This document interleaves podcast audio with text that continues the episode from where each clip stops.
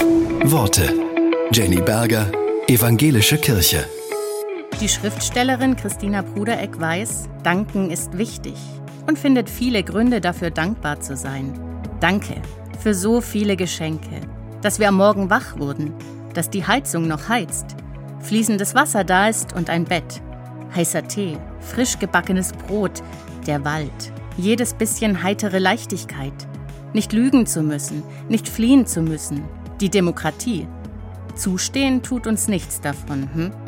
Behütet sein und behüten können, Kind sein, für Kinder da sein, mit Kindern leben, alles Geschenk. Und wenn das Glück ausbleibt, eine Stimme, die flüstert, es kommen wieder Zeiten zum Danken.